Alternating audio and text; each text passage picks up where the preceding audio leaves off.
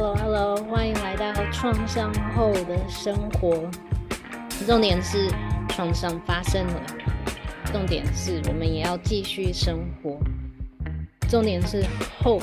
这个字，创伤后的生活也可以很好。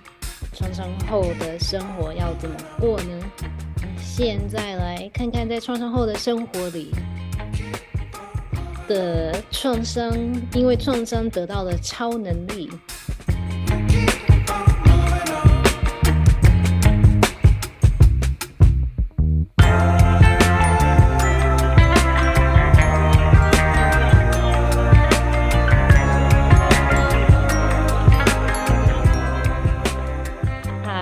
是 Shani，欢迎你来到这一集的创伤后的生活。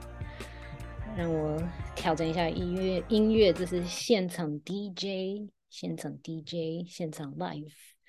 嗯，我今天想要分享的就是再来看看，呃，创伤可能可以带来的意想不到的 super power 是什么？嗯。呃，在创伤后呢，可能一个人可能会变成特别特别的敏感，有非常多的感官会打开，嗯，也会造成一个人可能会变得呃受受到太多太多的刺激，呀所以必须要去避免那些刺激。那如果我们直接来看那个。被打开的感官，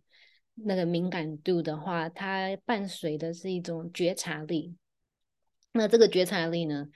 我觉得如果是去应征，比如说美国 CIA、FBI 那种间谍呃部门，就是 FBI 有专门一个部门是可以读读心术啊，或者是嗯、观察别人。那 CIA 有一个。部门就是关专门去，比如说呃间谍，然后要去套话套人的话出来，或者是甚至到严重一点，可能那种苦行苦苦行苦行嘛，然后嗯得到从对方敌人的手中得到一些资讯这样子，所以这个能力呢，可能在应征这些工作的时候。会是很很大的很大的一个特人的个人的特色，还有个人的强项，因为这个敏感度在一般的生活中可能会造成困扰，但是呢，它在某一些场所是可以表现出来的。其中一个就是，嗯，其中一个就是，嗯，像比如说，OK，再回到那些间谍间谍电影里面要。苦行，然后去套话的时候啊，把那个实话逼出来，把讯息资料逼从一个人的嘴巴里面逼出来，套出来的时候，他们可能会注射一个叫做吐真剂，那个化学剂是 sodium thiopental，sodium sodium thiopental 这样子的一个。嗯，它像一个麻醉剂，然后因为可能一个人在麻醉、被麻醉的时候呢，要要说谎比直接讲实话还要更困难，大脑没有办法去运作，然后去编出谎言，所以呢，嗯，他就你问他一个问题，他就会直接说实话。然后当然也有还有其他的很可怕的那种，比如说把牙齿拔出来啊那样子的酷刑。所以，嗯。那假如说我有非常严重的创伤，然后我有这样子的敏感度，然后我因为去应征 CIA 这一这个部门的工作，那我就可以大家都可以省掉这 这些步骤，可以省掉那个那个注射剂，也可以省掉那个等那个注射剂发发发挥的时间等等等等，然后只要那我面对这个人，然后呢他讲。他讲话，然后他讲的不是实话的话，呃，我就可以，我就知道了，我就马上知道了。因为你知道吗？当一个人在说话的时候，然后当他的呃讲的话跟他其实真正心里的感受的时候是不一样的时候，一般人可能就会被骗。那如果有一些可能有创伤背景的族群的人里面呢，可能有一些就不会被骗，因为可以感觉的，就是有那个比第六感还要更第六感，可能是第七感的一个感觉，就知道说，那这个人，嗯，他是在骗人的呀，所以很细腻，也不知道，嗯，也不知道哪里可以指指指点出来，但是就是一个。同整的感觉就是 no，他在他在骗人，所以有的时候可能哭，有一个人在假哭，然后一边哭一边拜托，一边怎么样怎么样，嗯，然后很多人都会觉得哦，好可怜哦，好吧，那我们就让这个人怎么样怎么样子，就让他嗯，就做他想要的，依照他的意思去做。那但是呢，有这个敏感度的人，可能就知道说，就知道，嗯，没有那个，这个人是在假装的，这个人是在骗人的，可能跟那个同理心有关，可能因为这个人在哭，假哭的时候，然后可能是自己心里面就是没有那个同理的感觉出现，其他人可能会被。嗯，那个假眼泪，英文叫做鳄鱼眼泪，假眼泪骗了，但是可能心里就是没有那个呼呼应的话，就光是这样子就可以感受到说，哦，这个人是在假哭，他并没有真正的这一些情绪在他的心里呀，yeah, 所以这个这个敏感度呢，如果可以突破其他生活上的一些，嗯。限制的话，然后可以到了美国 CIA 总部的话，应该创伤族群应该可以 得到非常好、非常好的高阶层的 CIA 的职位。呀、yeah，那伴随的这一种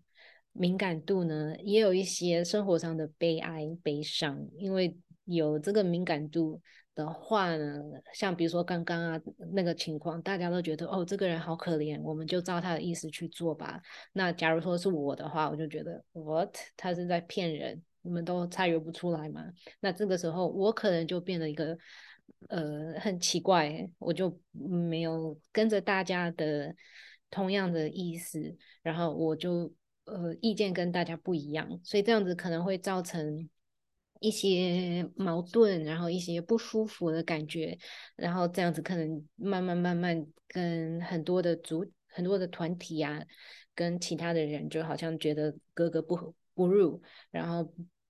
怎么这个人都很都很奇怪，每一次他都跟别人的看法都不一样，所以这也是为什么这样子的敏感度可能会造成的困扰，那就是因为这样子每一次都是怪咖。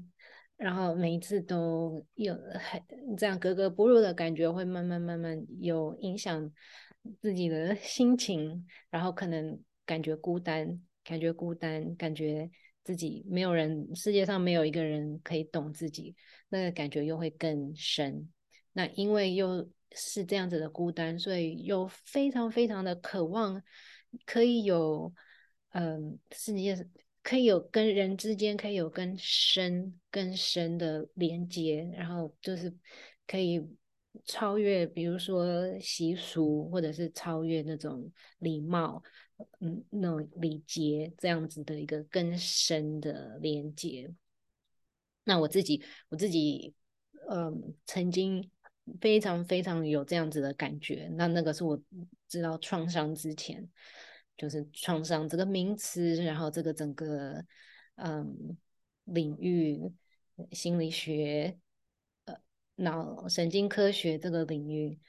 之前呢，我就一直觉得啊，怎么啊，我不知道就是如何跟人可以有很深很深的连接，这样子，就是有一个很。不是只是好朋友的那种关系，然后那一段时间我就一直很渴望自己可以有一个双胞胎，因为双胞胎心有灵犀，然后他们几乎可以呃都不用讲出来，然后就可以互相知道自己在对方在想什么，然后对方的感受是什么，是这样子的。所以那个时候我就很希望我有一个双胞胎，然后我们就是两个可以在一起，然后互相看着，然后什么也不用讲，然后那个双胞胎就会知道，他只要可能握我的手，或者是用某一种眼神，然后我就知道啊，他懂我。然后这样子的，虽然没有什么说话，也不用讲什么，这样子的在同一个空间，呃，就会觉得很自在，很舒服。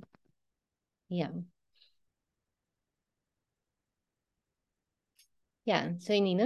你有没有想要去 CIA 工作啊？如果是的话，我可以帮你写一个推荐书。嗯，然后刚刚讲到的那种孤独感。然后那种敏感度，嗯，你是不是曾经也有呢？那很有趣的就是，如果是复杂性创伤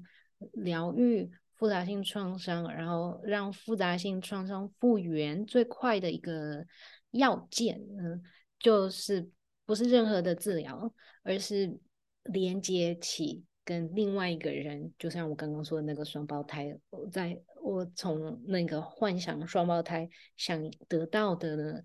那个要要件，就是复杂性创伤的复原的最重要的一个一个关键点，就是这个世界上有一个人，你可以跟他建立起信任，建立起关系，然后呢，这个人他可以。包容，无条件的包容你所有的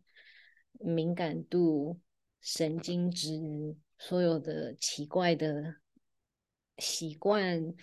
然后所有的情绪，所有的就不管今天是怎么样，心情怎么样，身体怎么样，都可以让你这样子的呈现在这里，然后不会受到自己觉得不会受到任何的批评，然后自己觉得。有了这样子的接纳了之后，可能可以开始启动自己对自己的接受还有接纳。